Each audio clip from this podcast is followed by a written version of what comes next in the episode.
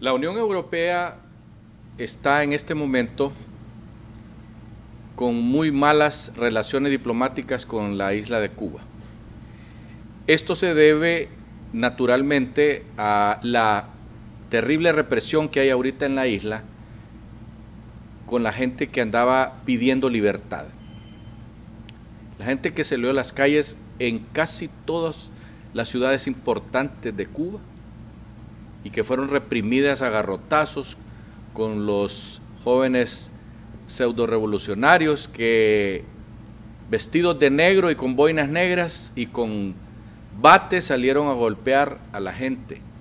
Hay cientos de detenidos, varios muertos, y súmele usted a esta situación que no pudieron esconder al mundo por las redes sociales precisamente, y que después se desconectaron, hicieron un apagón y desconectaron el internet para volver dos días después solamente los que le interesaba a ellos que salieran al mundo a, contar sus mentiras, a querer tapar la represión. Bueno, pues en esta ocasión Europa no ha caído en el juego y ha exigido a Cuba que suelten los que están detenidos a raíz de las uh, caminatas que hicieron en las diferentes ciudades de Cuba recientemente.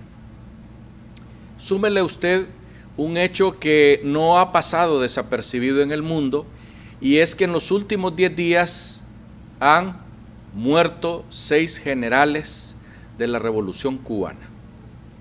Seis generales cuyas uh, muertes han sido eh, tapadas, entre comillas, lo más que han podido y cuando sacaron las noticias en los noticieros del Estado, dijeron que esos comandantes habían muerto y solo mencionaron que habían sido compañeros de Fidel, pero no dijeron por qué habían muerto, cuándo exactamente habían muerto y de qué habían muerto.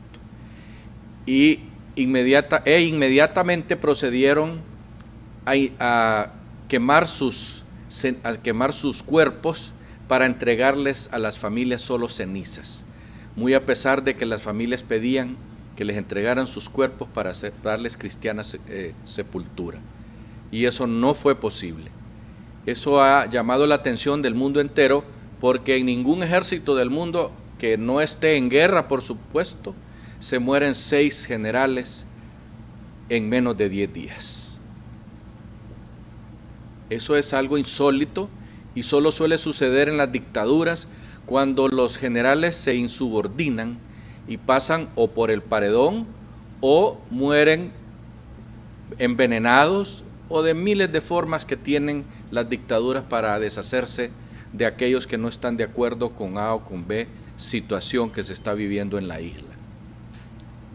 Nadie en Cuba ha salido a decir el general fulano de tal, que conste, ¿verdad? Que son generales que estaban al mando todavía de sus regiones. Son generales casi todos ellos mayores de 75 años porque fueron compañeros de Fidel allá por los años 60 del siglo anterior.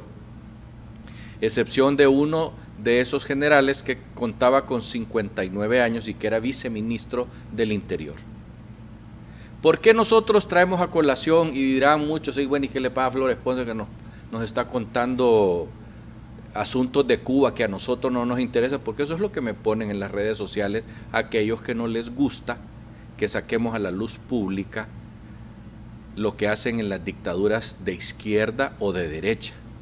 Aunque ahorita en América Latina las que están de moda son las de izquierda, y si no preguntémosle a Ortega en Nicaragua, a Maduro en Venezuela y a, a Raúl Castro que sigue gobernando por interpósita mano de Canel.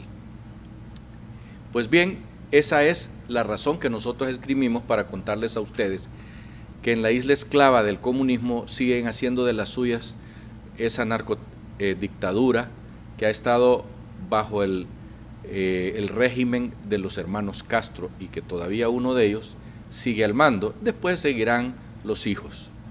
Hasta pronto.